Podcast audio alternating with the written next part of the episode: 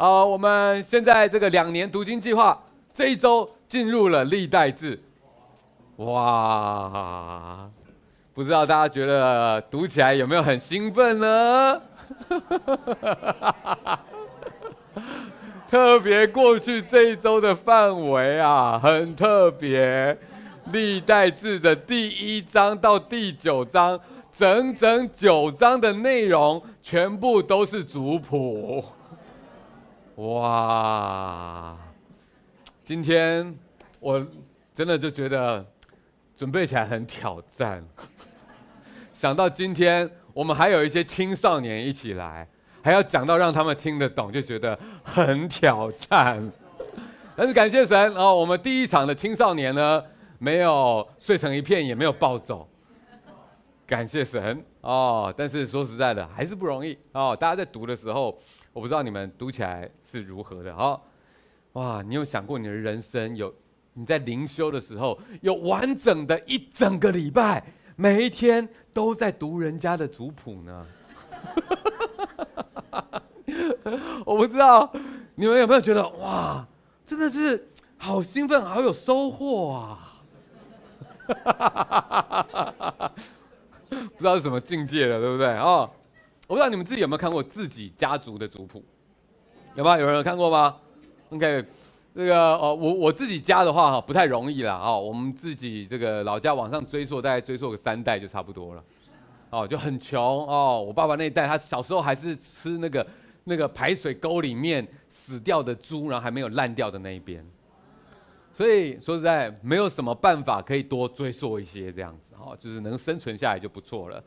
所以如果你们的家族状况比较好一点哦，可以这个有这样的力量把宗族的这个传统传承下来哦，那你就有机会看到族谱哦。那。我曾经跟我的这个同学、好朋友哦，就看到他们家就有这个，那我就很好奇，因为我没看过嘛。然后我们就会开始来翻这个过去他们的那个族谱啊，就觉得，哎，还蛮有趣的哦。虽然资讯没有办法很多，可是呢，看着看着就觉得，哇，这谁，他生这么多小孩啊？那个十几个孩子的年代，以我们现在来说都觉得很不可思议，就觉得哇，那时候妈妈一辈子都在生小孩哎。很佩服哦，还有呢，就是看看就说，哦，你们家族有人做过清朝的官呢，哇，忽然看他感觉有一点不太一样，或者呢，有时候就就觉得祖先的名字呃有一点蛮有趣的，好好，我们看的时候这个我们自己年纪小了，所以没礼貌哈，就笑人家祖先的名字，因为我们不太明白。那个时候，很多时候这个取名字就是身边有什么就取什么了，所以名字里面会有猪啊、鸡啊、羊啊、菜啊、哈这些面啊、哈饭啊都会有这样子，好，那就我们就比较没有礼貌，就一直在笑这样子哈。我不知道你们在读圣经历代志，它上面的族谱的时候，你们是怎么读的呢？那个内容差不多就是像这样，这是历代志最开头。这两节经文，谁生谁，谁生，我们就不用念了。而你知道吗？原文是连“生”这个字都没有的，所以原文就是 A B B C C D D E，一路这样下去。哇，这真的不容易读啊！哦，你有没有想过、好奇过，为什么圣经要把这么长的族谱放进来呢？你是不是每次读到这一段就会自动跳过呢？其实不要说你，我都觉得很想跳过。可是既然这个礼拜我们读经的范围正好完完全全就是第一章到第九章完整的这个族谱的范围，今天我们就要来正面迎战，要来挑战一下用族谱讲道。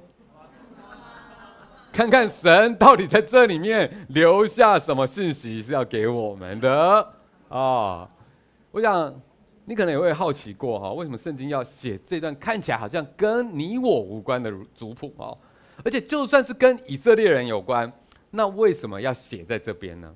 啊，呃，今天我们要来跟大家分享这当中的奥秘以及跟你我的关系。我们先一起来好好祷告一下，主啊，我们。谢谢你谢谢你创造我们在这地上，谢谢你让我们能够借着圣圣经你的话语来了解上帝。你借着历世历代人类在做很多奇妙的事情，而这些是跟我们有关的。主啊，今天开启我们的心，开启我们的悟性，好让我们明白这看似难懂的一串密码。其实上帝，你有你很重要的讯息要告诉我们。谢谢你，祷告奉主耶稣名求，阿门。好。接下来这段话，让我们一起来念：我是谁？我在哪里？好，这句话很可能就是过去这周你灵修时候的感觉，而这句话也很有可能正是以色列人他们为什么要有这份族谱的原因。好，就让我跟大家来说明清楚。稍微回顾一下之前我们读到的以色列的历史，哈。以色列人他们离开埃及的这个寄居生活之后，就进入了神应许给他们的迦南地嘛，啊，就在那边建国，然后有一段大一统的辉煌时期。之后，以色列又分裂成南北两国。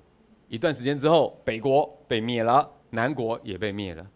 战败的以色列人大部分都变成了俘虏，然后被带到战胜国的境内，重新来安置啊。这战胜国，所谓的战胜国，不要想说它就是很稳定的状态。其实这战胜国在那个时候也是不断的经历战乱啊。一开始，北国好，以色列北国是被什么帝国灭的？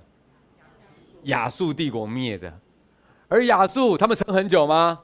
也没有，他们强兵黷武，但是呢，他们的这个啊、这个内政做得很差。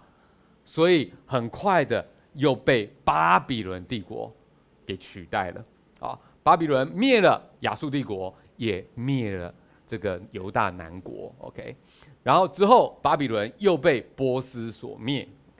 所以刚刚这段光是用听的，你可能就觉得哦，有一点复杂了。那更何况是那些犹太人，他们流着犹太人的血液，然后生活在异乡，成为了俘虏。然后在战后，在那边连续几代要在那边去学习适应新的生活呢，在这短短的几十年间，那大概差不多三四代的人，一次又一次的要经历改朝换代，耶，随之而来的政权不一样，语言不一样。我觉得某方面来说，我们在生活在台湾这片这片土地上面，可能稍稍有一点可以这个类比或体会。这种感觉啊，因为如果我们往前追溯个好几代，那去问问看你的家人长辈哈，长辈的长辈，问问看他们的身份认同是什么，可能他们也会经过一些有点困惑的时间，到底是日本人吗？台湾人、中国人、新台湾人，现在再加上有很多外籍的这个后代，好，所以。这个你可以试着去想象，当我们在这一片土地上面，或甚至被迁移到新的土地上面，然后一直不断的在改变这个大环境，哇，这是一个很困难的事情。所以对于那些在异乡生活的犹太人来说呢，也是更加的不容易啊。所以他们必须要去适应新的生活方式，学学习新的语言，融入新的社会，但是当中。也有很多的犹太人，他们心中是非常顾念着自己的身份、自己的家乡，甚至刻意在自己的家里面维护着犹太人的信仰传统，刻意着要跟其他的犹太这个家庭同样在异乡生活的，他们要组成社群，有点像，如果你如果你如果去美国，你可能就会看到有这个 Chinatown，对不对？这些异乡生活的同族人，大家聚在一起；Korean Town，韩国人他们聚在一起，这个你都会看见。而圣经里面这一些成为俘虏的犹太人，他们更不一样的地方，在于他们心里面知道，先知曾经告诉过他们，有一天他们会再回到耶路撒冷去，圣殿那被毁的圣殿，有一天会再被建立。所以他们虽然人在异乡，可是他们对于回耶路撒冷圣殿重建是带着盼望的。可是犹太人很多，这些这些被俘虏的犹太人，有些人就在新的地方就开始新生活，也做得很好，所以不是每个人都急着要回去。可是有一批人，他们等到了这个机会，因为他们无论在异地异乡，如何想要维持他们的犹太人的这个信仰传统，有一件事情是他们怎么样都没有办法做的，就是恢复在圣殿里面所有的那些事情。因为他们在异乡没有圣耶耶路撒冷的圣殿，不能做那些事情。OK，所以终于终于他们等到了那么一天，巴比伦被打败了。接着的这个波斯的这个王古列啊，他忽然下达命令要改变政策啊。之前不管是亚述也好或巴比伦也好，他们对于战败的这些俘虏，他们的策略呢就是。不要让他们留在那个地方会作乱，所以要把他们带走，然后把别的地方的人再迁进去。这样子，那些人啊，他们就必须要忙着适应新的生活。好，这是过去的做法。但是到了波斯这边，他们改变了做法，他们是准许各族的人民回归，允许他们维持各自特有的文化跟宗教，只要他们。都同心的为波斯祷告就好了，哦，这其实也是可以理解，对不对？是完全不同的一个策略。所以在历代志的最后一章的最后两节，刚刚我们看到的是历代志的最前面的两节，现在我们看到是最后面的两节，啊，头跟尾你们都看到了。最后两节其实就是为什么要写历代志的原因。我们一起来念这段，请。波斯王古列元年，耶和华为要应验借耶利米口所说的话，就激动波斯王古列的心，使他下诏通告全国说：波斯王古列如此说：耶和华天上的神已将天下万国赐给我，又嘱咐我在犹大的耶路撒冷为他建造殿宇。你们中间凡做他子民的，可以上去，愿耶和华他的神与他同在。没有想到，对于以色列人来说，国破家亡大概七十年之后，散居各地的子孙有机会重新踏上故土，要重建圣殿，恢复他们以圣殿为敬拜中心的信仰。可是当他们回到耶路撒冷去的时候，他们看到的会是什么呢？家园不在啦，人事已非啊。圣殿也好，过去的那个耶路撒冷的城墙也好，都变成废墟了。啊，住在那块地方的地方的人呐、也发生了很大的变化。以前人很多，现在人其实很少，而且犹太人大部分都已经不住不住在那边了，反倒是其他的民族的人住在那个地方。所以那个地方已经完全不再像是过去的那个耶路撒冷了。所以我是谁？我在哪里？这句话正是许多陆陆续续从各地回来耶路撒冷参与重建的这个犹太人，他们心中的感觉，他们的疑问。所以当他们回来之后，到底他们看着这一片呃熟悉却又陌生的地方，他们有没有办法知道自己跟这里的关系呢？他们有没有办法知道为什么重建圣殿很重要呢？眼前有很多荒废之处要等待重建，看着这么困难的事情，我们到底要相信什么呢？OK，这就是为什么会有历代志的这卷书。好，它包含上跟下，但是传统上它就是合起来的一本书，因为篇幅而分成上下这样。好。这是被掳归回的以色列人他们的寻根之书啊！这寻根包含在他们血缘宗族上面的寻根，还有在他们信仰上面的寻寻根，特别是以圣殿为中心的信仰啊！所以接下来让我们来揭发一下族谱里面暗藏的一些秘密吧。我们先整理一下这个族谱哈。这九章的这个族谱里面有很多不同的分类方式，这个应该算是最简单的一种分类了。好，那这个分类呢，基本上从第一章到第九章一开头是从人类的始祖开始的，从亚当一路到信心之父这个亚伯拉罕啊。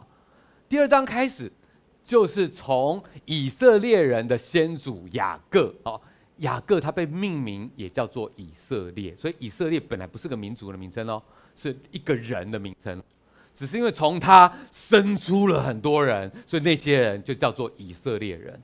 OK，雅各他有十二个儿子，这些十二个儿子繁衍后代以后就被称为十二个支派。OK。所以从雅各的十二个儿子在这边，呃，记录下来了之后，就好像我们常会这样放大、放大。从雅各的十二个儿子，然后在其中再放大其中一个支派，叫做犹大的支派。从这边再继续追踪延伸下去，然后进入到第三章。第三章就是犹大的子孙里面出来了以色列人的王。包含大卫，还有他的儿子所罗门，以及后来整个大卫王朝延续下去的许多的王啊，这都是一脉这样子延续下去的。接着四章到八章，就在讲到以色列立国之后，其实十二个支派，大家又大概生了谁这样子？好，说这是各支派，但其实里面没有两个支派，但跟西布伦支派是没有的。好，再来第九章，就跳到了。他们灭国之后，然后有很多人陆陆续续回来了，而这些回来耶路撒冷来重建家园的家族，特别是做祭司的，还有在圣殿里面服侍的一个一个支派，叫做立位支派，他们关于他们家族的事情。好，这样大概有一个画面，有没有？一章到九章的族谱里面大概记了这些东西。好，接下来是重点了。我们如何看这九章的内容？到底这些看起来像是密码的东西有什么独特性呢？第一，我们来注意一下这个族谱，它有一个特色，就是它的范围涵盖的范围很大。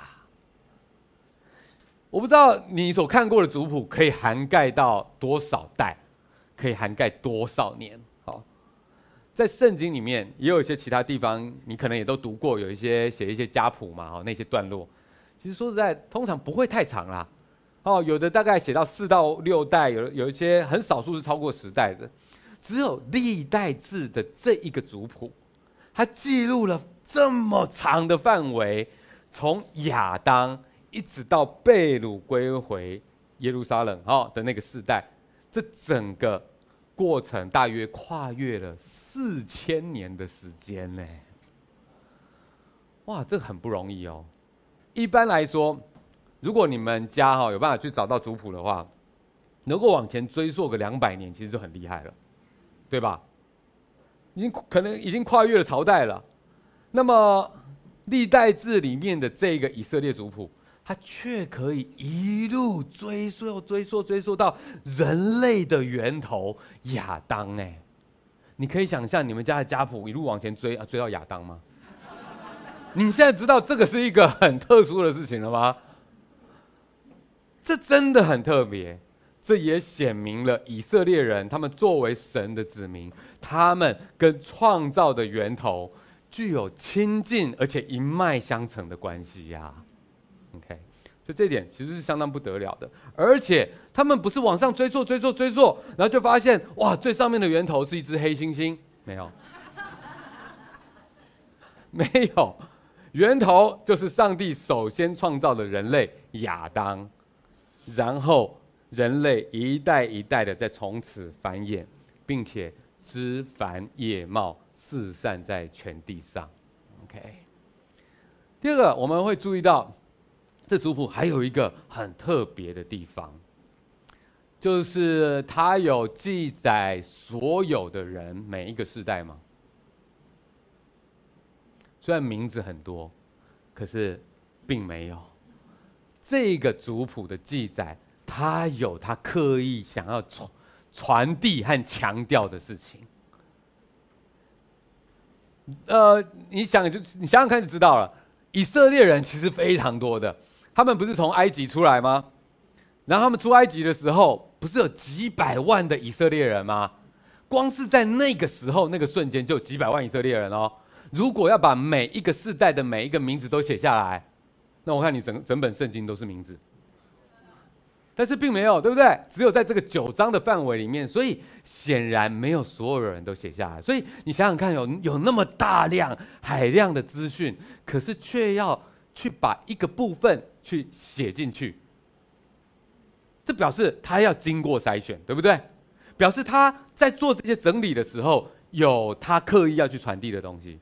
好，我不知道大家有没有注意到，最近有一个讨论度很高的。一个影集啊，它是从动漫改编成真人版的。哎，海贼王或航航海王这 One Piece，对不对？好，它是一个啊，说实在年代久远的一个动漫了。啊，从还是学生的时候就开始连载，到现在还没结束。所以你可以想象那个资料量有没有很大？故事线还有人物有没有很庞杂？有啊，那个资料很大，所以要把那样一个故事改编成真人版，哇，这个蛮大的工程，对不对？而且首先他要面对的一件事情就是，哇，这么多的资讯，这么多的故事，我要选择什么作为我故事故事的主轴呢？这里面，在这个从一大量的资讯要去做筛选，这时候就是代表着有一些东西是他看中的，他刻意要去传递的。所以他会把更多的焦点放在这边，而另外有些部分可能稍微提到，甚至后面就不再提了，是这样子，对不对？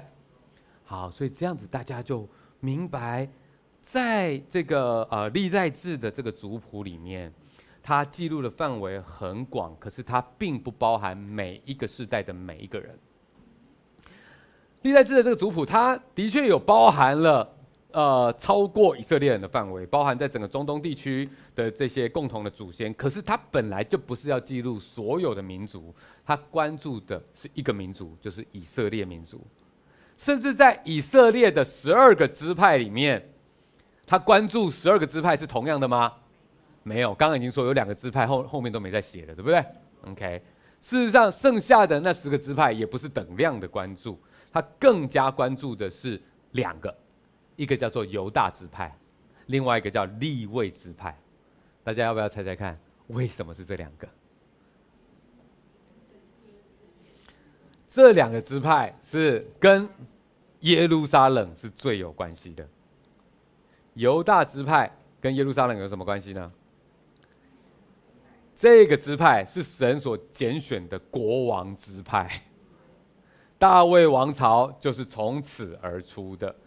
所以他们跟过去的皇宫所在地耶路撒冷就特别有关系啦。那立位之派又跟耶路撒冷有什么关系？非常好，立位人是神所拣选的祭祭司之派啊，以及就是在圣殿里面做各式各样的服侍啊，所以这就是他们支派最重要的事情。因此，重建耶路撒冷圣殿跟他们支派有没有关系？非常有关系。所以在历代志里面，这个族谱它的选择性的记录，它表示这个族谱的用途，它不是为了要把所有的名字都写下来的那一种族谱，而是要有特别强调的意义。历代志想要强调的，想要告诉那些被掳归回重建的以色列人的，是什么呢？就是虽然神的子民经历了极大的灾难。他们被严厉的管教过，可是神的子民仍然在延续，并且神的应许，特别是大卫的王朝，以及他们以圣殿为中心的这个信仰，未来都会再复兴。所以，当大家接着啊要继续灵修历代志的时候，你就会发现，历代志它只讲南国的王朝。基本上他是略过北国的王朝不讲的。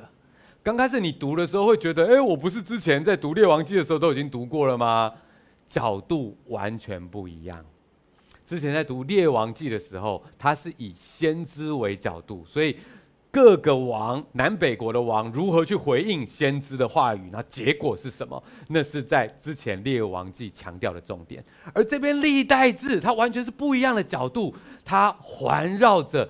大卫的王朝的延续，以及跟圣殿有关的事情。啊，北国跟大卫王朝有没有关系？北国跟圣殿有没有关系？都没有，所以北国在这边都几乎没有提。这就是我们在读的时候就会发现它很不一样的地方。好，而接下来跟大家更有关系的就是，哎，我们开始注意到，哎，这个族谱真的是有特别设计过，哎，那么他到底跟我们有什么关系？在这个族谱里面，我们看到好多的名字，这背后的属灵意义是什么呢？第一个我要跟大家分享的，就是神他保守属于他的人。你在整个族谱的名单里面，你看到好多的名字。这个名单，这一整份的名单，他在强调一件事情，就是神的子民虽然会经历重重的考验，但是属神的人仍然会延续下去。当你在读的时候，刚刚我们其实有说到一个一个词，好，这个词呢会在你们继续读的时候会再重复出现。之后我们再继续读历史书或者先知书的时候，这个词都会重复出现。之前有跟大家分享过，一个叫做渔民，啊，英文叫 remnant，啊，渔民不是说在捕鱼的人，哈，也不是脑袋怎么样的人，剩下来的人，剩余的人。剩余的居民、剩余的国民等等的哦，这一个概念，其实在旧约圣经里面非常的重要啊。所谓的渔民是什么？就是在大灾难之后，或者神的审判之后幸存的人。这一群人，他们成为了人类或者神的子民，通过考验得以延续下去的核心。就是你会不断的看到。有这样子的历史发生，这一群人他们经历了很大的考验，有些人没有办法继续走下去，可是永远有一群人，上帝允许他们，也带领他们能够继续走下去。OK，例如我们在看这个历代志的最开头的时候，刚刚我们念的最前面两节嘛，然后紧接着就会看到。这一节里面有一个你们应该都很熟悉的人，他叫做什么？挪亚，对不对？其他人不认识，挪亚一定要认识的，对不对？因为挪亚做了什么？挪亚方舟嘛，哦，OK，你就知道，哎，在那个时候，他们发生了一件事情，很多的人作恶，所以上帝借着大洪水毁灭了地面上这些所有犯罪的人，除了挪亚跟他的家庭，所以这个事情里面包含着。人类借着挪亚跟他的三个儿子得以延续下去，有了新希望啊！族谱里面，他未必直接他写了这些名字，未必直接写下当时发生的故事，可是族谱的延续，这一串名字没有在那边断掉，而能够继续下去，这隐含着背后有个盼望，就是。人类虽然会经过很多的苦难，可是上帝永远会保存一群属于他的人，能够延续下去。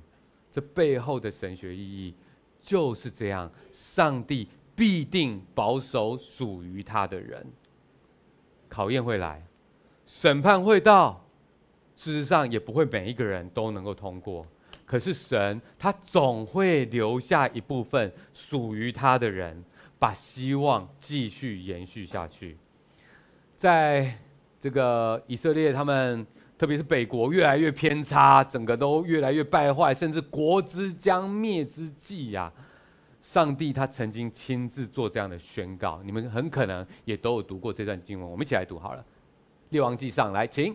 但我在以色列人中为自己留下七千人，是未曾向巴力屈膝的。未曾与巴力亲嘴的，虽然整个一切看起来是那么的黑暗，大家似乎都堕落了，可是上帝他说他亲自留下一群人，这一群人会经过考验，他们留下来之后，上帝会借着这一群看起来很少的人，未来让这个信仰、这个血脉能够延续下去。好现在这一群被掳归回的以色列人，他们就是神的子民，仍然可以延续下去的见证。神要借着他们实现自己要重建耶路撒冷的应许。所以，对于今天的基督徒你我来说，渔民的这一个这个神学的意义，它已经成就在耶稣的身上了。他并没有犯罪，只有他能过经能够经过神的审判、死亡的考验，而仍然能够存活。耶稣自己本身就是渔民的代表。因为他存活下来，死后三天复活，也因此所有属于基督的人都被看为被拣选的族类，是有君尊的祭司，是圣洁的国度，是属神的子民。所以，所有属于基督的人都能够通过最终的审判，并且永远存留。所以，弟兄姐妹，在地上我们会经过许多的考验。甚至是审判，但是神他保证会保守他的儿女直到最后。所以，如果你经过考验，仍然能够站立得稳，那你的存在，光是你仍然还在，就是上帝美好的见证。过去这个礼拜，有一天半夜，忽然接到了一通紧急的电话。然后很惊讶，总会在这个时间打电话给我。然后接起来是一个海外的好弟兄、好朋友，打电话，哭得很惨，告诉我他婚姻出了很大的问题，他真的没办法了，他希望我能够马上飞过去，跟我太太一起去帮助他们夫妻。哇！我听他讲的情况。真的非常的困难，真的很挑战，都不晓得他能不能够熬过那个晚上。然后我跟乃伦，我太太，我们商量一下，然后安排了周末的一些行程，本来都全部都排满，然后要重新安排，赶快订机票，第二天就飞过去。去完那边，跟他们夫妻一起进行了两天一夜的婚姻活力营。事实上是一个长达十几个小时的婚姻辅导。从一开始去的时候，真的非常的一种黑暗的状况，两个人都极度的受伤，对于彼此的所有东西的解读都是最负面的解读，自己也几乎所有东西都要放弃了，所有最不好的想法都已经想过，而且几乎要采取行动了，然后。我们去跟他们谈，在那之前，在那当中，我们也不断的为他们祷告，因为你知道有些情况，那不是人能够做什么的，除非上帝在他们心中动工，否则怎么可能还能够修复呢？然后我跟乃伦，我们一起跟他们谈，分开谈，一起谈，在这些不同的对话里面，我看到上帝亲自在他们心中去动工，因为。这件事情是人没办法做到的。当人当事人自己已经完全没有希望，而且非常非常的受伤和苦毒的时候，其实这时候旁边的人真的很难做什么。可是我看到，在整个对谈的过程里面，他们居然把握了每一个能够和好的机会，把握每一个能够去修复的机会。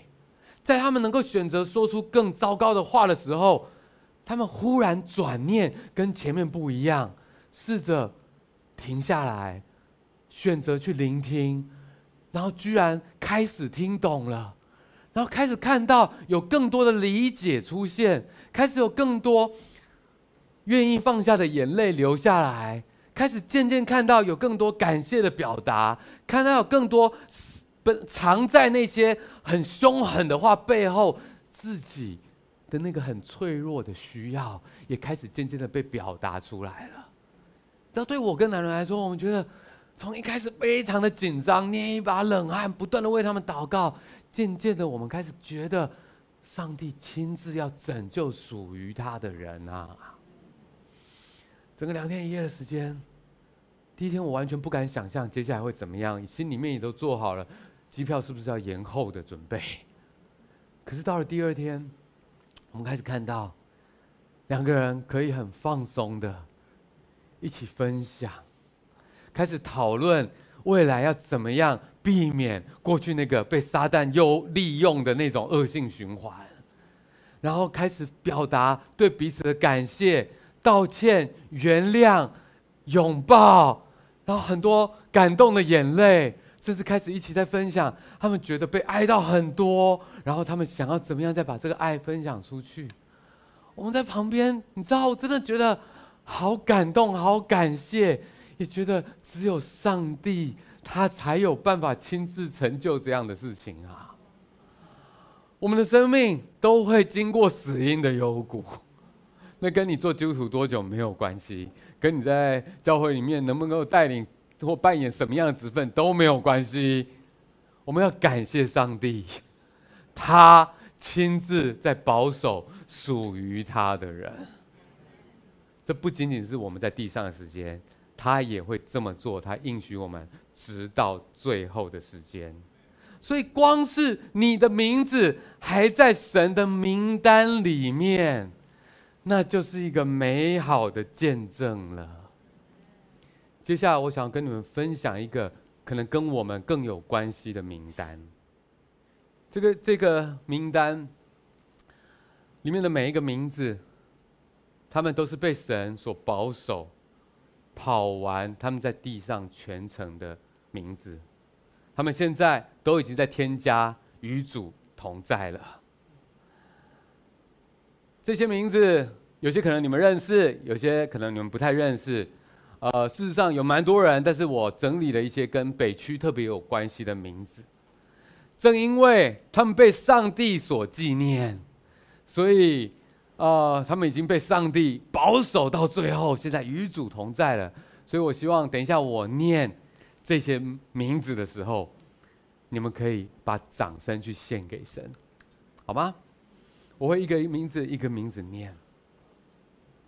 第一个，赵艳芳、邱义栋、钱俊良、吴秀兰、王在德，Amen。苏美云，曹燕的妈妈；袁礼金、陈吴翠雪、樊建之，Amen；余文龙，Amen。愿上帝他的保守，他所纪念的名字，在我们的心中。充满了盼望，上帝保守属于他的人。除了从这个角度，我们可以去体会到这个名单，它其实真的是很有意义的之外，我想这个名单也在告诉我们一件事情，就是神他记得服侍他的人。在整个这九一到九章里面，第九章跟前面的八章稍微有一点不一样，因为第九章。他所记录的是跟他们比较靠近一点，是当时已经被掳归回，然后留在这个耶路撒冷的人。这些人他们在那边，呃，经过了圣殿的这个重新建造，然后开始恢复，渐渐的恢复各样服饰。那些人主要都是利未人，好，是这个支派的人。这些名单里面，例如是像这个样子的，这里面包含一个叫做撒迦利亚。他做什么样的服饰呢？这边就不只是写谁生了谁，他还写了一些他做了什么事情。他是看守会幕之门的，OK。做这样的事情的人不止他，还有另外两百一十二名。他们名字虽然没有被写出来，但是这些人被记录起来了。他们轮班的去去做这样的服饰，但是上帝记得他们，OK。另外第一位人马他提亚。他是可拉族的后代，如果你记得的话，可拉并不是很好，但是上帝还是这个保守了他的后代，他们后代仍然能够做圣殿中的服饰。然后啊，那他们的职务是什么？管理盘中烤的物。很多弟兄说：“哎，这个我可以。”感觉蛮不错的哦，不行啦哦，那不能随便乱吃啊，那是在圣殿里面哦服侍的这些这个橙色饼哦这些东西，他们要准备好这些东西。另外还有什么？唱歌的，有利位人的族长，他们住在属殿的房屋，昼夜供职，不做别样的工啊！哇，二十四小时卡拉 OK 来服侍神啊，怎么这么开心？哇，Song Group 都觉得很开心，天堂就是这样了吧？哦，啊，他们不是唱别的哦，他们是要做这个对上帝的这个敬拜哦，他们轮班的来做这样的事情，所以你看到很有趣，这个轮值表这样特别的被记录下来，服饰的轮值是被神纪念的，在教会里面也有各式各样的服饰，有一些服饰比较容易被看见，有些服饰比较不容易被看见。就像我们在读旧约的历史的时候，有些做君王的、做先知的、做祭司的，比较容易被看见。可是相对于这些小人物，好像比较不容易被看见。可是上帝他都记得。今天我们就特别来感谢，虽然教会有各式各样的服饰，但我们今天特别来感谢跟主日有关的服饰的弟兄姐妹，好不好？我们感谢他们，因为上帝他非常的看重哈啊！我觉得我们要来感谢这个我们我们一来就来帮我们开门的这些阿舍们，他们也做了这个圣餐饼的这些服饰，我们感谢他们。OK，另外呢。呃，我们享受着诗歌的敬拜，他们不断的要去做事先的预备，带领我们到主的面前来唱诗歌敬拜他。我们感谢我们的 Song Group 的弟兄姐妹。另外呢，还有一群在做影音服事的弟兄姐妹，让上帝的话语可以无远弗届的带到更远的地方。我们感谢你们。特别借着直播在观赏的朋友们哦，你们一定要在心中感谢他们，按赞或者是订阅分享，好吗？对他们就是最好的鼓励了。好，然后另外呢，在这个啊爸爸妈妈在这边聚会的时候，让孩子们他们也能够用他们听得懂的方式来亲近神。我们要感谢我们的主日学老师。甚至呢，还有一些来自于不同的地方，因为语言的关系，用不同的语言，他们因为翻译的服饰，所以可以一起来跟我们敬拜的。我们翻译服饰的弟兄姐妹，你明白吗？上帝怎么看服饰？他不只是因为有这个需要，要有人去做，不只是这样子。这些服饰，这些名单，更代表这些人是神家里面的人呐、你知道我好喜欢那句话：客人是来被服务的，甚至来评价服务的。但是只有家人是卷起袖子一起来服侍的。所以，当我们的名字被记在服饰的轮值表上面，感谢神，我们是上帝所纪念的家人了，Amen。另外一个，我觉得我所看到在这个名单里面很有意义的事情，就是神他真的很看重信仰的传承啊。我们看到在整个族谱里面有许多一路传承的名字，对不对？谁生了谁，谁又生了谁，然后又再生了谁。每一个族谱里面的名字都不是凭空降下来的。它都是一路这样子传承下来的，你可以往前去追溯。我想神的意思啊，他就是要借着一代又一代的人，虽然他们并不完美，可是可以把信仰传承下去。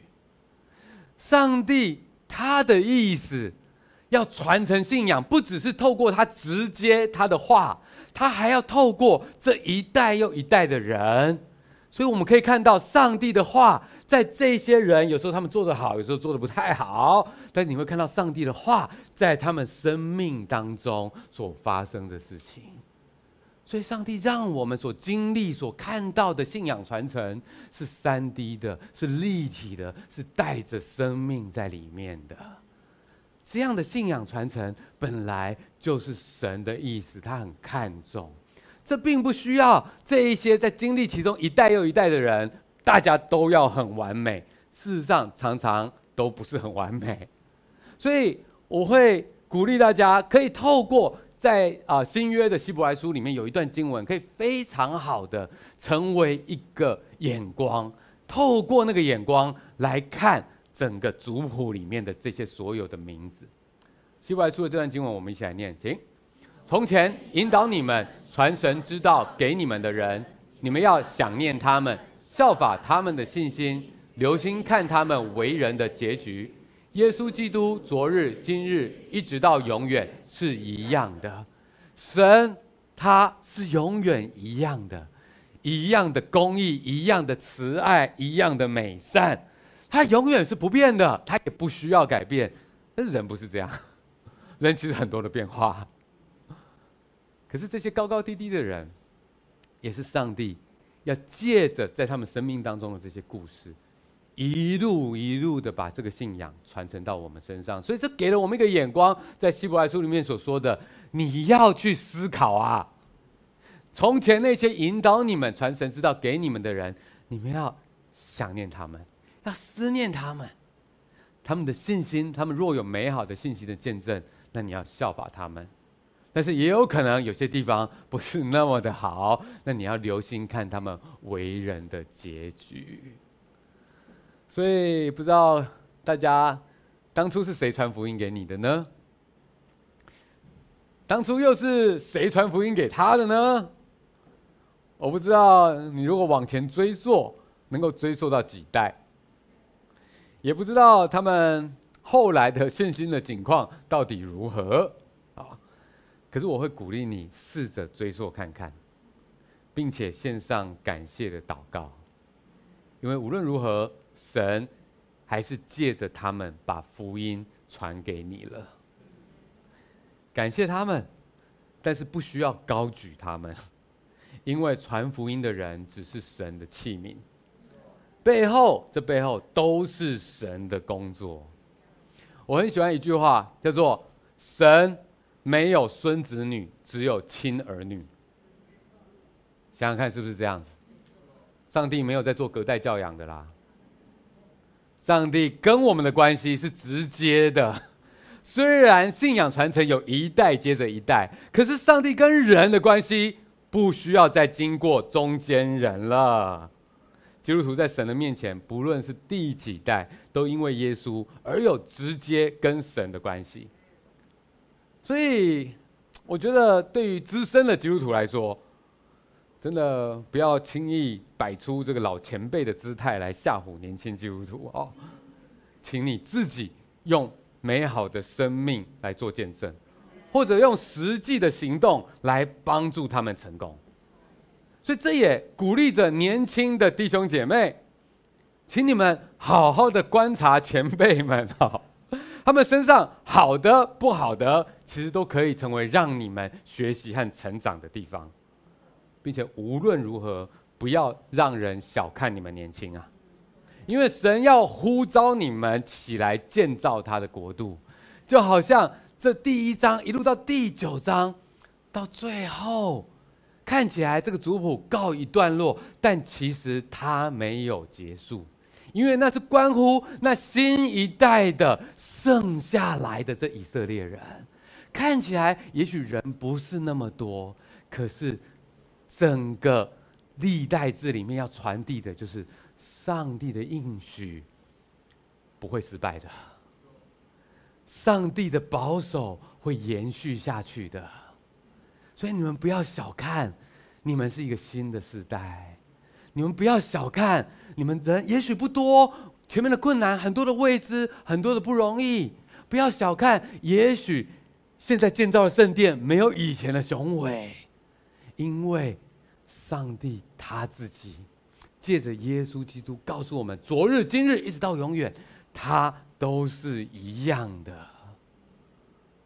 而我们看到以色列人的族谱能够这样子继续的延续下去，就现在新约的我们知道这件事情，不管是啊、大卫的这个啊、这个这个家族，大卫的这个啊、王朝。它的延延续，或者是耶路撒冷这个圣殿的建造这件事情，最终它在新约，在耶稣的身上，在教会的上面，它得到了更进一步的实现。而甚至在耶稣再来的时候，当上帝呼召我们一起进入那新耶路撒冷的时候，它会最终的实现。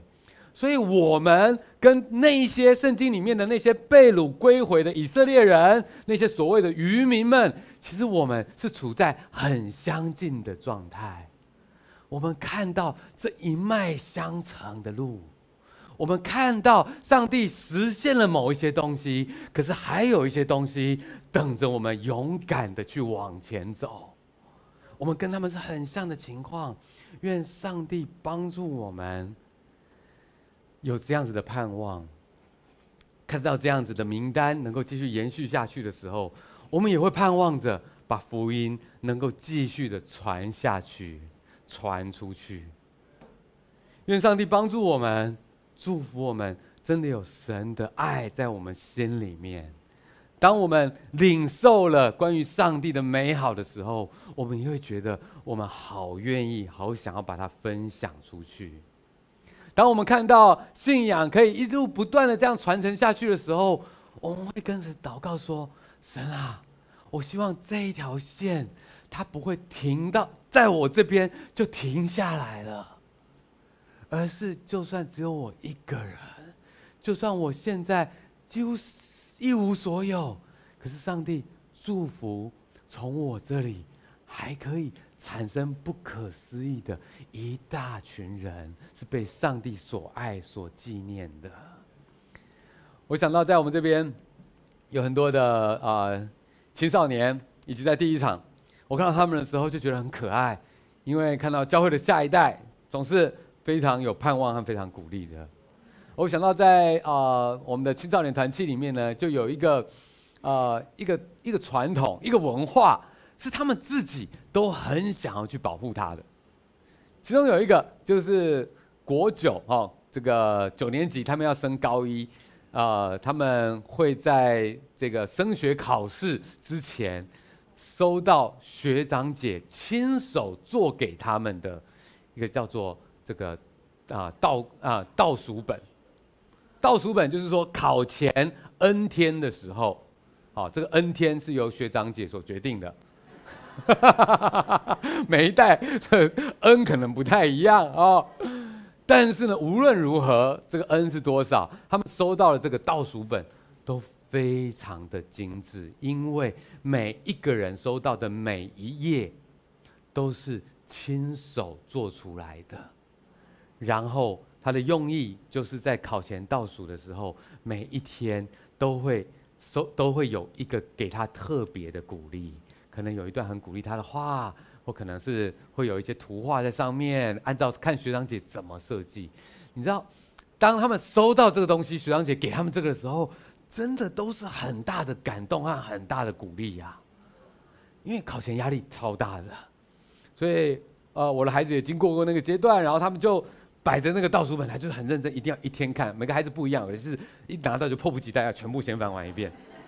我孩子呢是非常忍住，一定要一天只看一个这样子啊啊！又看到了一个，又看到了一个，支撑着他们哦，能够去经历这个考试的压力。